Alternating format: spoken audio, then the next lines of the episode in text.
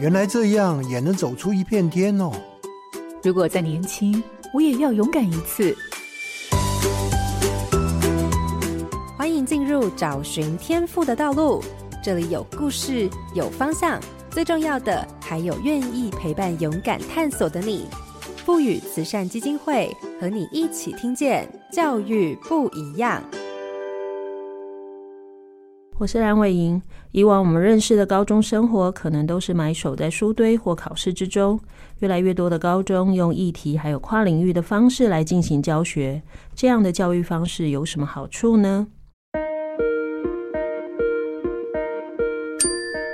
荧光焦点，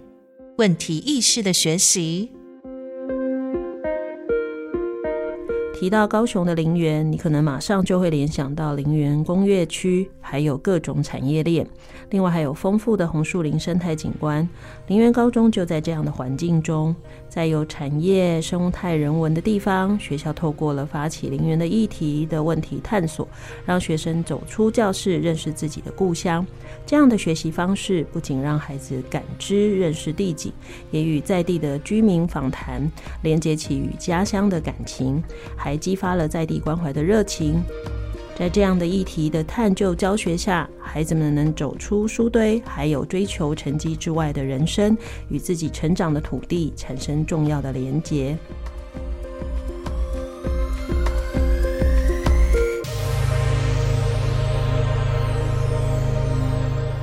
各位好家庭联播网的听众朋友，大家好，欢迎收听《教育不一样》节目。本节目每周六上午八点在好家庭联播网、台中古典音乐台 FM 九七点七、台北 Bravo FM 九一点三联合播出，还有 Pocket 上也可以听到哦。我是蓝伟莹，今天要进行的主题是高中不一样，很高兴邀请到高雄市林园高中的孙中原老师来跟大家聊聊问题意识的学习。中原老师早安，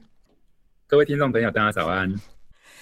高雄市林园高中给人的第一印象就是在林园工业区的附近。但林园的周边不只有炼油业、石化业的这些发展，还有影响的议题，其实还有很丰富的红树林生态，以及全台难得一见的水母蟹湖。在这样丰富的人文自然条件下，学校的课程还有学生的学习都有了丰富的素材。那到底老师要怎么带领孩子进行这样的问题的发现与探究呢？我想今天我们的节目可以从林园高中的经验里头，对于这样的学习有更多的认识。各位听众朋友，千万不要错过这一集的节目哦。那我想一开始啊，先不谈这个课好了。中原老师，你在陵园服务多久啊？呃，目前我已经二十三年。哦，二十三年，好，因为其实我还不知道学校目前我们今天要谈的这个校定课以前，就有听说过中原老师自己在林园带着孩子做蛮多不同的课程，也去了解林园的很多所谓生态环境或者人文环境的部分，所以我很想知道的是，从过去到现在，您有发展或实践了哪些与林园当地有关的课程或活动呢？呃，我曾经在高二到目前为止，我都还有开一门有关地图的选修课。那这个主旨就是教学生从摄影到拍摄林园一些重要景点环境的照片，然后最后会把它做成类似一个影片式的一个介绍。那我希望透过这个选修课，让学生贴近我们的环境，那把林园的一些亮点，不管是自然的或是人文方面的，能够把它做一个比较完整的认识。然后最重要就是建立他对我们自己家园的一个关爱，还有觉得说住在林园其实也是一个很好的环境，不会说是有烟囱，还有很多的空污这样子而已。嗯，就是因为中原老师，我也听说过您会带学生，比如说去外面学校踏查，或去做很多当地的了解。除了您刚刚说的那个课程以外，那您曾经带学生去林园当地的哪一些人文或自然环境去做一些了解呢？那为什么要做这样的安排？呃，我曾经有带学生去到我们比较是林园早期开发的一个福兴街，那那边可以看到从日治时候到目前为止，还有遗留的一个街屋的构造，那还有一个就是过去早期警察官立派出所。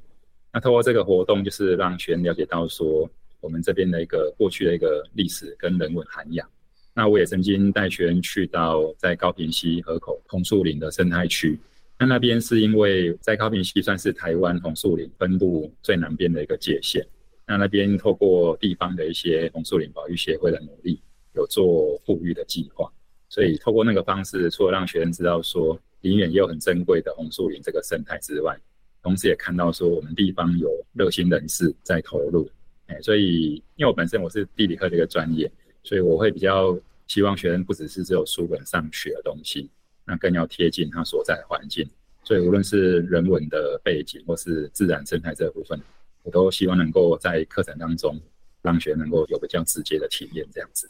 所以中原老师，你自己是林园人吗？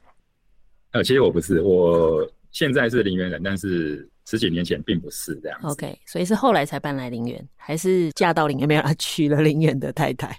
算是这样子。OK，好，所以其实我会先问这些问题，也只是想让听众朋友大概了解一下，其实中原老师自己到了林园任教之后，其实应该花了不少时间去重新认识印象中可能过去印象里的林园，才有这么多的发现，然后才慢慢带到教室里给我们的孩子们嘛。好，那这当然就连到我们今天其实主要要谈的，因为。一零八课纲以后，每个学校都会有不同的课程。那林园在高二的校定课程，特别以呃名称应该叫“林园报报”，对不对？就是了解林园当地的问题出发。当时为什么会特别用这样的主题来作为校定课程呢？其实我们校定课程，像我自己对他的理解是说，以学校的本位做一个立足点。然后让学生在学校出发的这个点上面呢，可以增进学习，或是说达成一零八课纲所谓的素养的一个目标。所以我会把它比较定位在说，要配合到林园当地的所谓的地方学部分，然后再加上比如说研究方法。那所以在校园必修，我们一个年度的课程规划是上学期是属于议题发现的部分，那就是比较偏重在研究方法。那教导学生呢，去发现林园他有感兴趣的议题。那到下学期的话呢，就是采用设计思考的一个模式，然后针对上学期大家所提出的议题呢，去做行动方案，尝试来减少或者说解决在地方居民们或环境所面对的课题。所以这一整年下来的课程，等于是一个上下学期是一个承接性。那就先从发现跟解读现象开始，然后再尝试做一些改善，然后行动。这个步骤大概是前后相关的是这样子的。嗯。所以比较不像我们，如果听到林园学，会以为只是在介绍林园当地的特色，看起来比较像是认识林园可能潜在或者孩子们关怀的问题，试着去了解它，或者找到一些可以行动的方式嘛。那这个课一开始就是这样吗？还是说慢慢讨论到最后，诶，才转变成目前这样呢？这个课程其实最早在一零八课纲要实施前。学校这边其实就是有邀请我们一些学科老师来做校定必修的课程规划。不过我记得那时候的课程规划，严格上来说比较像拼盘。比如说我是社会科，那我会跟英文科搭一组。可是我们所设计出来的课程呢，等于是一个学期的课呢，社会领域的跟英文领域的呢，虽然放在一个学期里面，但是彼此之间是没有太多交集，所以我才会说像拼盘一样。那整个过程一直要到四年前。才有比较完整的一个规划。那当然，这也要是透过伟老师这边来学校来带领。那所以从比较早期，我们开始有这个概念之后呢，才会逐渐摸索出原来课程规划它是要从大概念一路顺着一定的脉络，然后配合学校的学员图像发展过来。所以我记得这个课程一开始的时候，大概有经历过一年多，那我们才有一个雏形。那目前为止的话，已经执行到第四年，整个课程上运作上是。顺畅很多，嗯，哦，所以跟以前的拼盘是是有很大的差异。那这也是我我在过程当中个人觉得最大收获的地方。嗯，对，因为我们这一集特别把林园的课用了一个问题意识来做定义哈。那这也是因为呃有一次在跟中原老师聊，还有其他上课老师聊，就发现其实大家在课程实施里头最大的困难是孩子们没有问题意识。啊，孩子们可以认识现象，可以看事情，可是他看了一个现象以后，他好像很难提出一个很明确的问题，所以呃，也慢慢老师们会发现说，好像应该要培养这一代孩子的问题意识，那不然其实我们教再多知识给他，好像也枉然哈，就是这群孩子知道一堆事，可是看到真实现象又不知道能做什么哈，所以问题意识跟你们的课程之间有什么关联性？像我们上学期的话，就是以发现他感兴趣的地方议题为主。那这个部分的话，我觉得问题意思是在于怎么样找到一个发问的一个点，比较是在他生活周遭他所经验过，或者他有感兴趣，甚至是具有意义的题目。那这几年下来，我跟其他的老师，我们的团队其实有在尝试不同的方法，看看能不能让学生更容易，或是说更广泛的知道如何提问题。因为我们都知道说学问其实就是学习发问。但是现在的高中生，尤其是我们这边的孩子哈，可能他的生活经验就是比较狭隘，所以看到现象，但是要提问题就会显得蛮困难的。那像这两年我们尝试用 SDGs 的十七项目标，像做一个敲门砖，让他们去看，让他理解到说，原来对一个地方来说的话，有这么多项的目标，可以当做是认识它的一个途径。所以这两年我们一直在尝试用 SDGs。然后让同学要去定到零元议题的时候，那可以用这十七项目标作为他来认识地方发展的一个入门，这样子。所以问题意识这部分，我一直是觉得说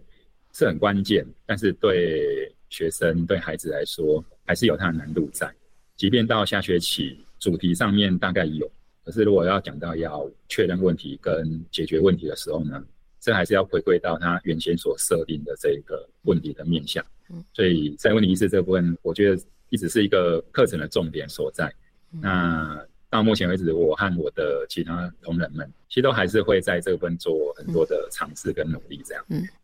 所以其实我想听众朋友都很清楚哈，我们自己成人以后，在我们自己的领域里头，能够问出好问题的人，通常。比一直在等着解决问题的人重要，这也是 AI 时代最重要的哦。别人在那边等要做什么事，你必须是那个先发现问题的人哈。所以这也就回到，其实老师们在课程里头发现孩子的状况，其实这不只是现在的状况，也会影响到他的未来。那刚刚其实过程中听到很多，比如说不管是设计思考啊，不管是问题意识好了，不管是 SDGs 好，我觉得这些东西应该不是老师们原来就会的，对吧？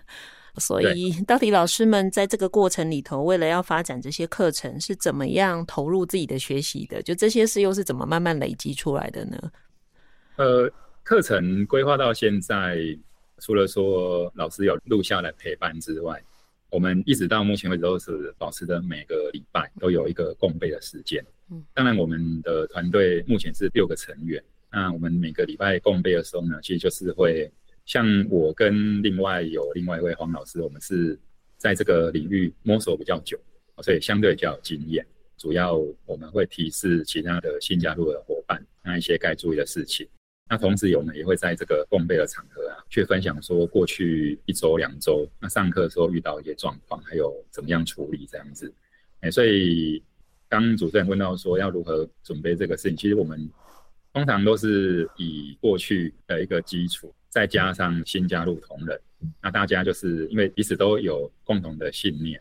所以在共备的时候，大家就会比较投入在这个时间里面。所以看起来应该这样讲，就是大家在一起的讨论，除了备课以外，其实也是经验传承嘛，对不对？好，也是发现学生学习上的问题，然后再试着去一起找到解决的方法嘛。所以其实老师们也是在具备问题意识下。在进行团队运作哈，那刚刚大家可能听到六个老师觉得不太多，可是事实上林园的高中部班级数本来就没有很多哈。我们一个年级大概几个班？一个年级六个班，六个班，然后有一个是体育班嘛，对不对？对，好，所以五个一般班级，老师人数大概接近四十个人。OK，所以全校大概连行政啊，好相关的，我们高中部老师大概四十人，所以这个团队其实就占了大概快六分之一的人一起投入这样的课程。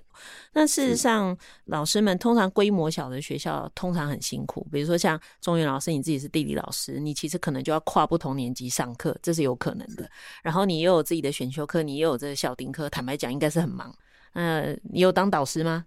有哦、oh，OK，那我其实好奇，就想问的是，我觉得应该很多老师都跟你一样哈，手上有好几种课哈，因为学校少，所以你要跨年级上课。那这么多复杂的任务里头，为什么你会愿意投入这件事啊？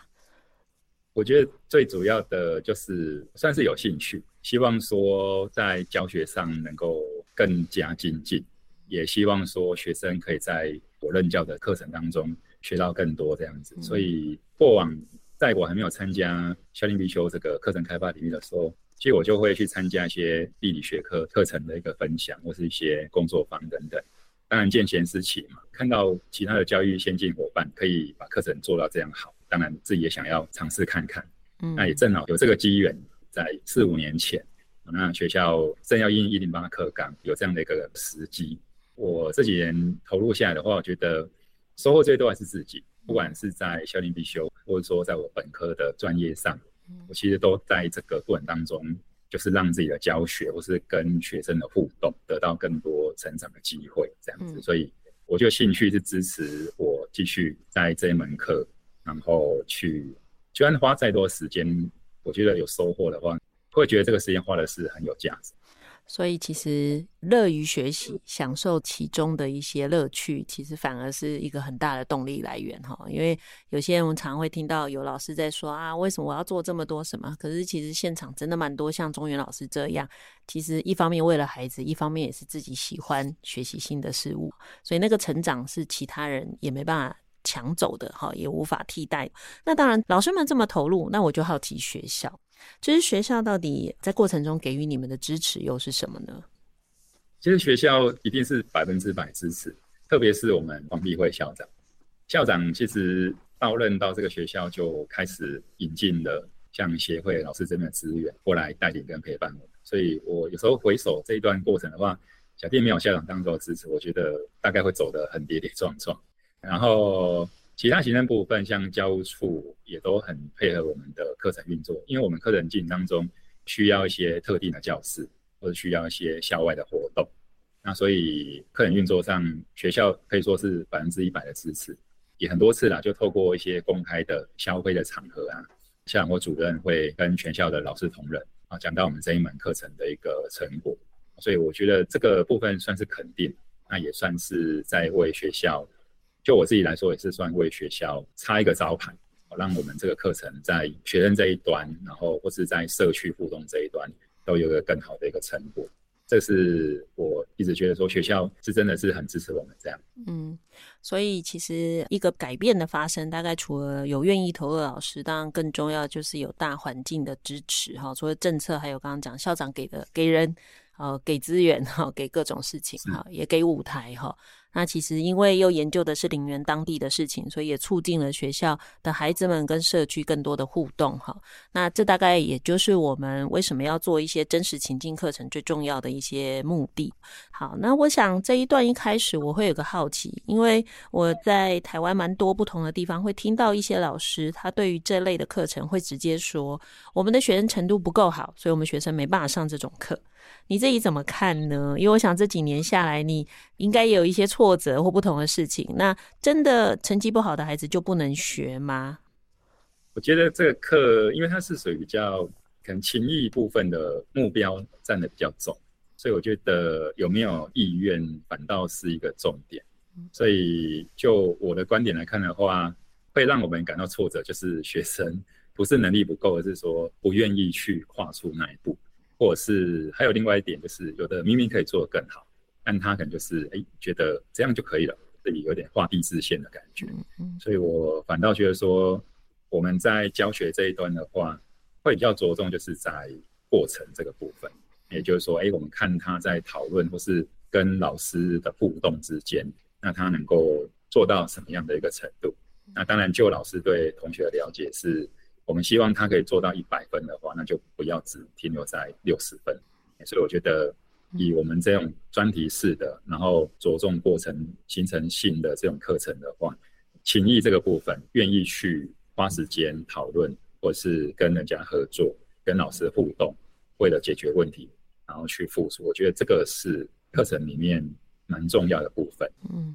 所以不是成绩好坏的问题，是态度对不对的问题，对吧？好，不过真的也蛮多老师有在跟我说，呃，新课纲以后虽然有很多东西确实是为了让孩子应应未来，可是，在接手从国中进来高中的孩子的时候，我们就会真的很发现，有蛮多孩子可能在国中花很多时间只专注在写题目，他们大概有很长的时间没有关心外在世界。好，因为小学还蛮常带孩子去研究一些东西，所以就会变成孩子进来的时候就很容易问啊，为什么要花那么多时间啊？为什么这个东西不是写作业就好？好，所以其实中原老师提的，我觉得有点，当然他是很委婉的说了，这跟我其实在现场听到的，真的还蛮多的学校遇到的困难，其实是很像的哈。那当然虽然是这样，可是你在这个课程坚持这么久了哈，所以可见你当然是觉得这件事还是有意义的哈。那我其实也好奇，就是刚刚讲的都是你上课的时间，可是事实上。听起来专题还要做指导，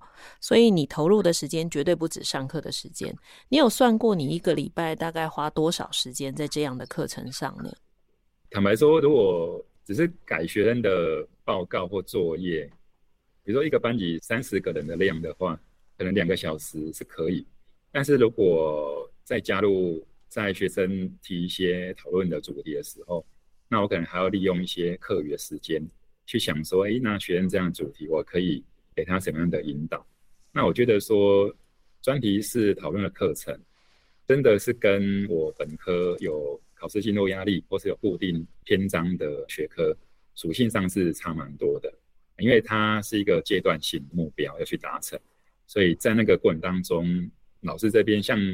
如果过去有指导过科长或小论文的教育线，我们应该可以理解到，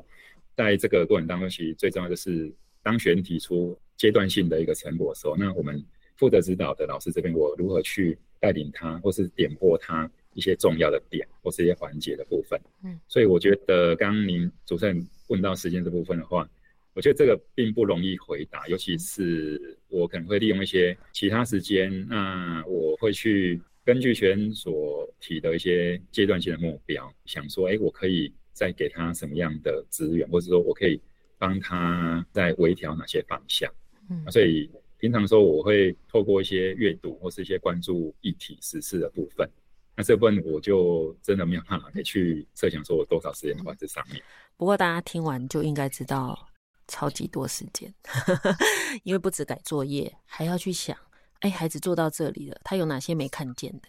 那我要怎么提问去让他看见，或者他还需要哪些更多的资料的刺激？所以光这样的准备课程真的是不太容易哈。所以当然我们就会更佩服老师们愿意投入哈。那当然这个投入绝对不会只有你们的智慧啊，你们的共备跟你花了后续的时间，应该还有其他的资源对吧？比如说除了学校以外，那还有哪些资源是投入这个课的呢？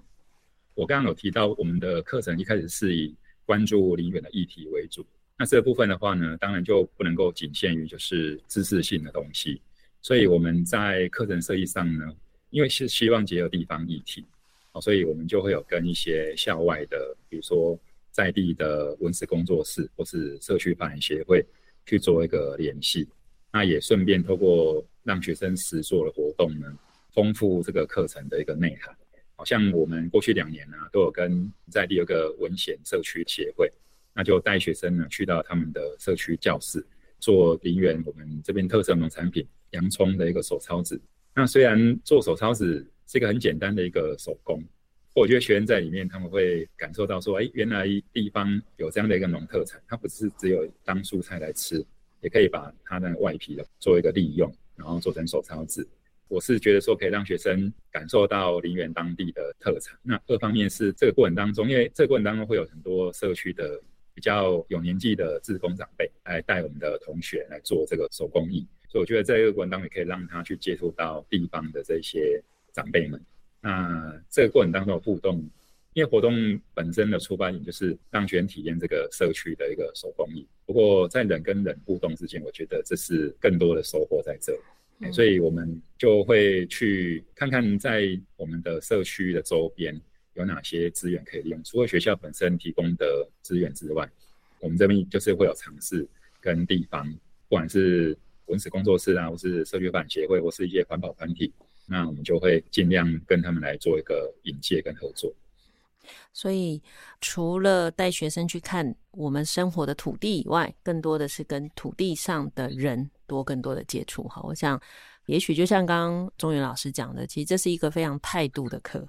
就是你怎么样产生情感的连接？有时候带孩子去看真的没感觉，可是当跟人互动以后，就突然觉得哇，这是一件好棒的事，或者是原来老人家这样。我们其实真的遇到蛮多学校是带着孩子去跟老人家互动，他才发现老人家跟他想的不一样。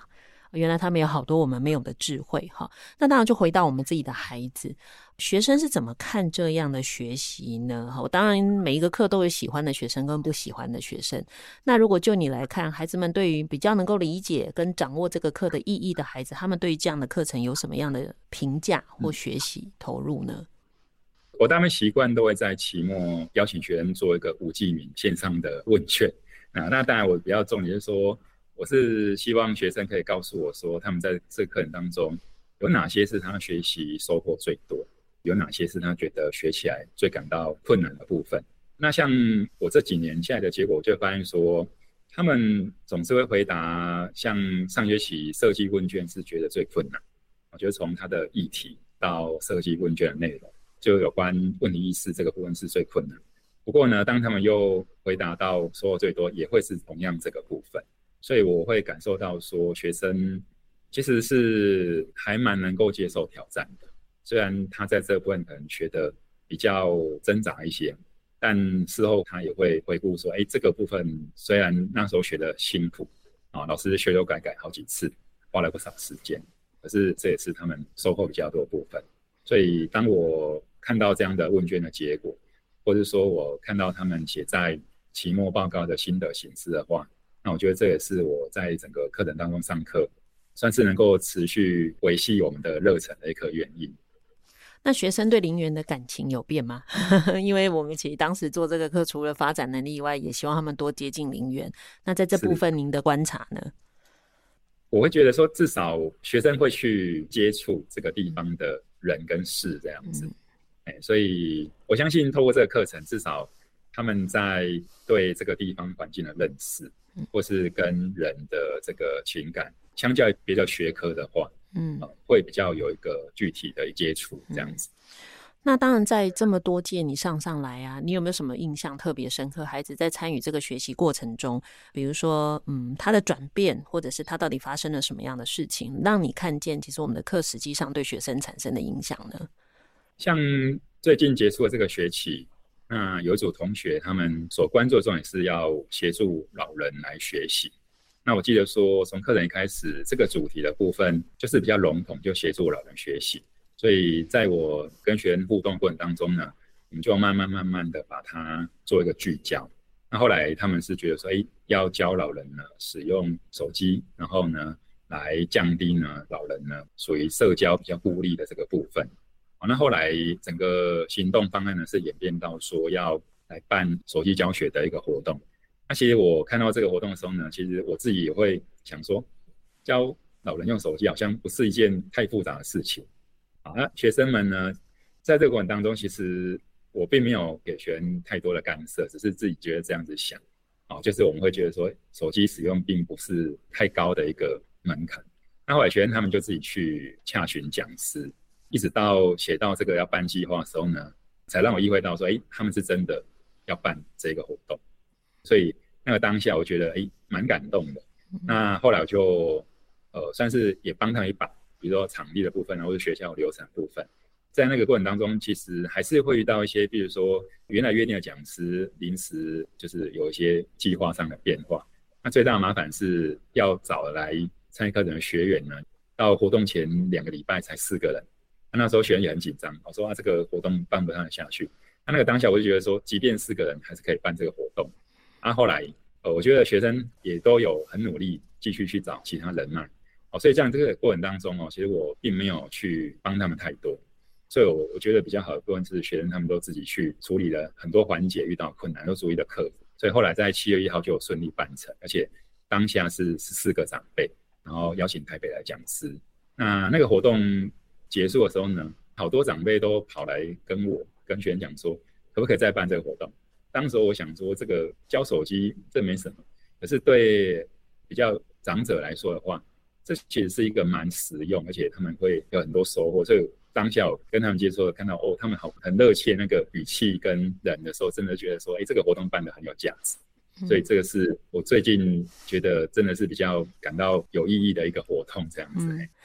所以其实大家会发现，这个过程中老师的角色变得很特别哈。你不见得是真的带着他们手把手把事做完，比如说我们真的就尝试着让孩子自己用自己的方法解决，也许会遇到困难，但至少那是他的经验。所以老师比较像一个支持的角色哈。就学生想退缩了，你就再给他一些力量，让他再往前走。那其实我这几年也是固定时间就会去林园。我觉得林园的孩子大部分，当然有一些皮的啦哈，每个学校都一些皮的孩子哈，但其实蛮多孩子都是比较内敛，就是比较闷的，还比较乖的哈。所以刚我听到那个学习，我就觉得哇，好特别，因为愿意走出去，而且要去接触一群，诶，他可能平常互动相对少的，然后很认真的去想怎么帮助他们去跨出他们的世界，这让我想的比较像是孩子跨出自己的世界的同时，是在帮助别人跨出他的世界。好，这个是一个还蛮好的良善的循环。所以从这个过程里头，你自己怎么看待这件事的价值？因为毕竟你要持续做这件事情。从这些孩子的转变跟力量，你对于这个课的未来有什么不同的想象呢？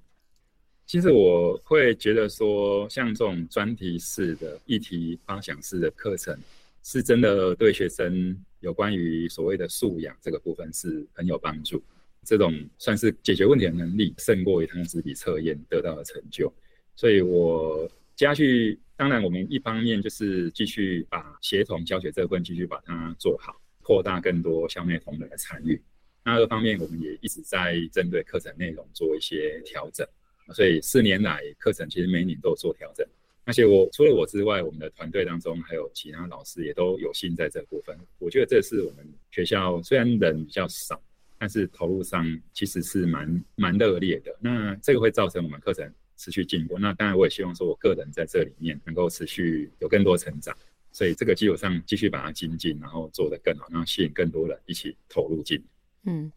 其实我每次找中原老师要分享事情啊，或者请他可不可以告诉更多人他们在做什么的时候，中原老师都很客气说：“我们做的东西不好啦，老师我们这还不行啦，我们怎样怎样。”我觉得一路这样看中原老师走到现在啊，我如果问你自己好了，但我不是要你很骄傲，就说，因为当时我在邀中原老师这个访问的时候，我觉得我还蛮讶异，是诶，老师阿莎莉马上就答应了，因为如果我是几年前问他，他一定会跟我说不要。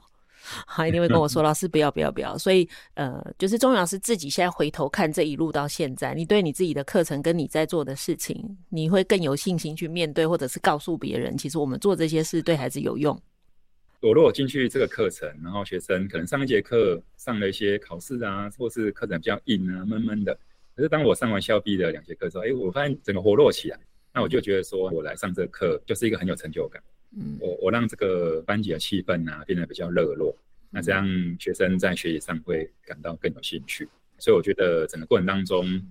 学习最多算是我自己啦。学生学的怎么样，终究是在他们身上。但就我自己教起来说，我觉得这部分我是有很多收获。嗯，其实今天这一集特别邀请中原老师，他同时也在呃在跟我们谈整个林园的团队，不管是学校或者是老师社群怎么投入。我觉得最大的也是要鼓励我们更多听众朋友。如如果您是国中、国小或高中老师，呃，有一些事情你可能比别人走得快，你自己会很不确定这样的事情能不能产生意义。那你需要更多的勇气的话，我觉得中原老师他们的例子就是一个还蛮好的例子。那当然有些事情走在前面，他会相对比较孤单，因为没有一个你可以依循的人。可是换一句话来看，就是你可能成为别人的一个依靠，也就别人从你的经验中会发现，原来这些事是可以做的，哈。那更多的就是在自己的可能性里头看见孩子的可能性哈，我想这就是教育最可贵的地方。那也真的是希望大家可以理解，其实我们在高中教育现场，我们常在新闻上讨论的，好像都是一些纷争或问题，或者是我们觉得制度应该怎么修。那其实真实在每天高中的生活里，我们有好多这样的努力为学生奉献的老师，其实花了很多的时间，只希望课程能够越来越好，那孩子能够慢慢在这其中找到他自己的生命价值跟意义哈，我想今天真的很谢谢中原老师来带来我们这么丰富的分享，那真的也很感佩老师们的奉献。那希望各位听众能够对于我们高中持续发生的改变，能够给予更多的支持跟鼓励。谢谢中原老师，谢谢。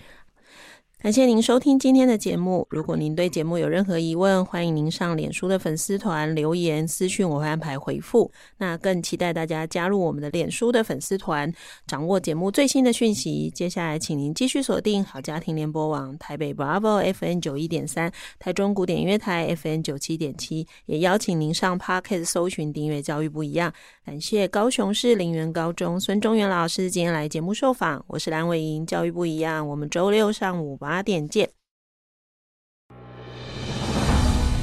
以微笑点亮教学现场，